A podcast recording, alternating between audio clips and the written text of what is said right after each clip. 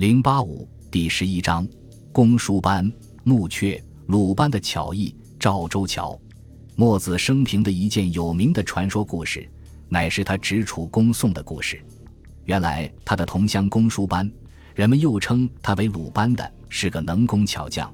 从鲁国到南方的楚国去谋事，被楚王人用了，就在楚国待下来。那时楚国和越国同是南方的两大强国，常常在长江下游进行舟战。楚国地居上游，作战时兵船随着水流前进，来势很猛，可是，一遇失败，要后退却是逆流，不但困难，而且迟缓。越国恰恰相反，地居下游。作战时，船逆着水前进，固然比较吃力，可是，一遇失败，顺着水流一下子就退走了，却是极便当的。越国的水军在地势上因此占了优势，好几次打败楚国的水军。公叔搬来到楚国，开始替楚王制造周战的器械。他发明了钩和锯两种器具，若是敌人的兵船要想后退，他就用钩去把它勾住，使他后退不了；若是要想前进，他又用锯去把它抵住，使它前进不得。另一方面，他又度量钩具的长短，而制作了和钩具相适应的各种兵器，因而楚兵作战心里有数，而越兵却要听从楚兵的指挥。楚国的水军就在武器和战术这方面占了优势，反过来又有好几次打败越军。公输班对于他的这番创造发明很是得意。适逢墨子某次因事来到楚国。就向墨子夸耀道：“我周战有钩和锯，你的翼也有钩和锯吗？我这翼的钩具比你周战的钩具可强多了。”墨子笑笑说：“说吧，又态度诚恳地向着比他年纪略长的公输班说：‘老兄，难道你不知道吗？我的钩具是用爱来钩，用弓来锯。假如不用爱钩，人们就不会相亲；不用工具，人们就会侠武。’”侠武又不相亲，就会很快的离散，因此大家相亲相攻，就等于大家相利。如今你真格用钩去勾人，人也会用钩来勾你；你真格用锯来锯人，人也会用锯来锯你。大家相勾相锯，就等于大家相害。这么说来，我这一的钩具岂不比你那周战的钩具强吗？公输班给墨子一番话说得哑口无言，表面上是认输了。心里却并不服气。过了不多久，公输班又拿竹片木头左一雕右一削，把自己关在屋子里，苦心经营了十天半月，制造成功一只喜鹊，把它放到天上去，连飞了三天都不下来。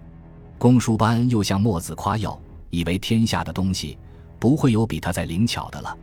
墨子把公输班制造的喜鹊拿在手里，反复看了看，不在意地说：“这没有什么，这样的东西我也能造。”但是我觉得你造的这喜鹊还不如一个普通木匠制造的车匣。你看他在顷刻之间把一块三寸大小的木头刨削出来，装上车轴，就可以在五十石的重量。你这喜鹊的功用能和它相比吗？因此，我们做的工作要判断它是巧还是拙，只有看它对于人是否有利，有利于人的，我们便说它是巧是好；否则便只能说是拙是坏。公输班碰了一鼻子灰。心里闷闷不乐，两人话不投机，只好各自分手。墨子在楚国住了些时候，觉得没有什么可做的，仍然回鲁国去了。公输班继续做战争武器的研究，最后制造成功一种工程的有力器械——翼云梯。这云梯装在战车上，折叠起来并不显眼，只要击过一发，伸展开去，就会高高的出入云霄。因此叫它做云梯。又叫它做蒙恬之阶，是极厉害的工程武器。楚王打算拿它去进攻宋国的都城。在这之前，据说公输班还根据先前制造喜鹊的原理，制造了一架能够载人的木鸢，自己做了它，飞到宋国京城的上空去，盘旋翱翔，侦察了一番，然后再飞回来。那里地形的险夷，守备的强弱，坐在木鸢上的公输班早已一眼望见，了然于胸了。回来向楚王做了报告，楚王便根据报告积极整军备武，克期攻打宋国。宋国是居于楚国和鲁国之间的一个小国。墨子在鲁国听见楚将攻宋的消息，心里吃惊。宋国假如不保，鲁国也就面临危险了。赶紧叫秦古离率领了弟子三百人，各持守城的器械，跑到宋国的京都彭城去，帮助宋国人守城。自己也收拾了一点简单行李，准备了少许干粮，打作一个小包背在背上，急忙从鲁国赶到楚国去，企图制止战争的爆发。他在路上接连走了十天十夜，足磨破了，血流在地上，撕下衣裳来包裹住，还是走。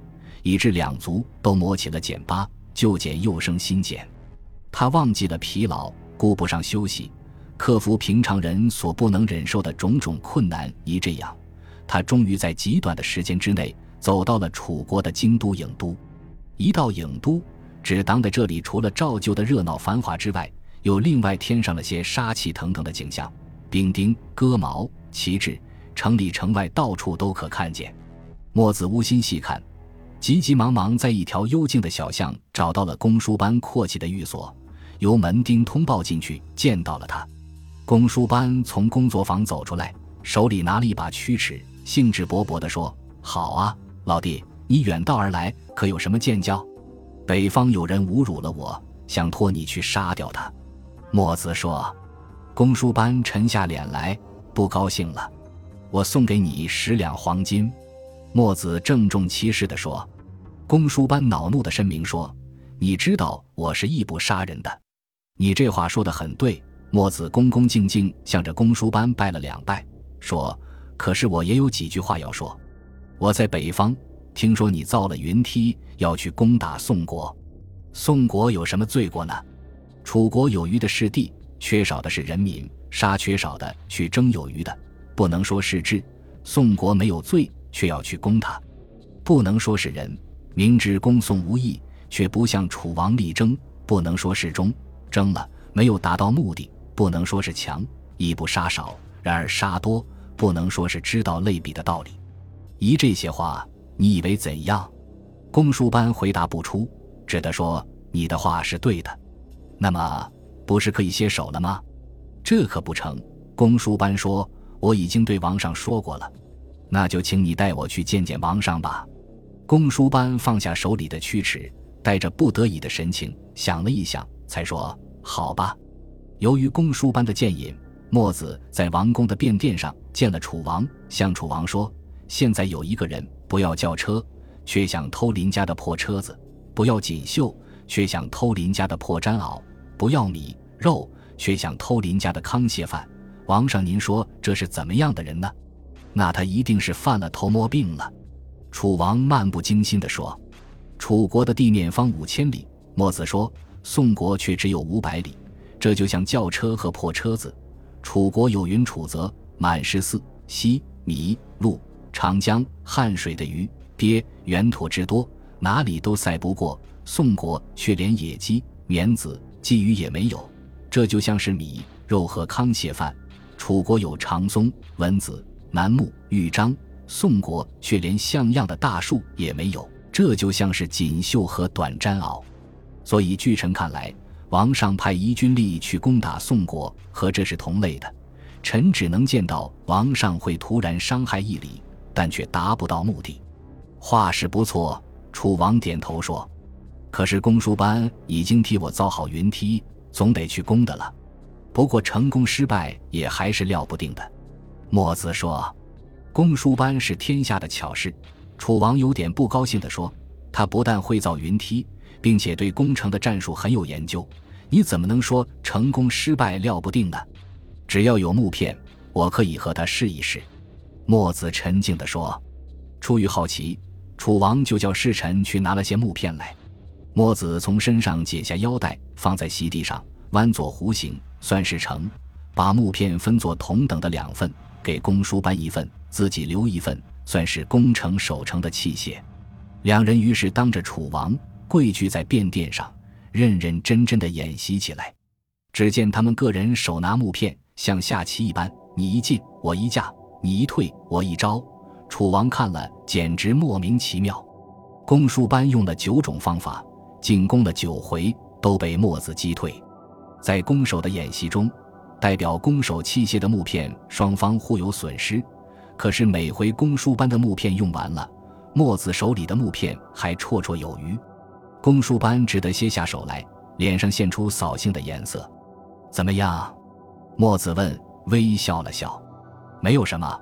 公输班直起腰身，用衣袖开着脖子上的汗珠，说：“我知道我用什么方法赢你，可是我不说。我知道你用什么方法赢我。”墨子镇定地说，脸上的笑容还没有消逝。可是我也不说。楚王不懂他们话中的意思，就问：“你们两位说些什么呀？”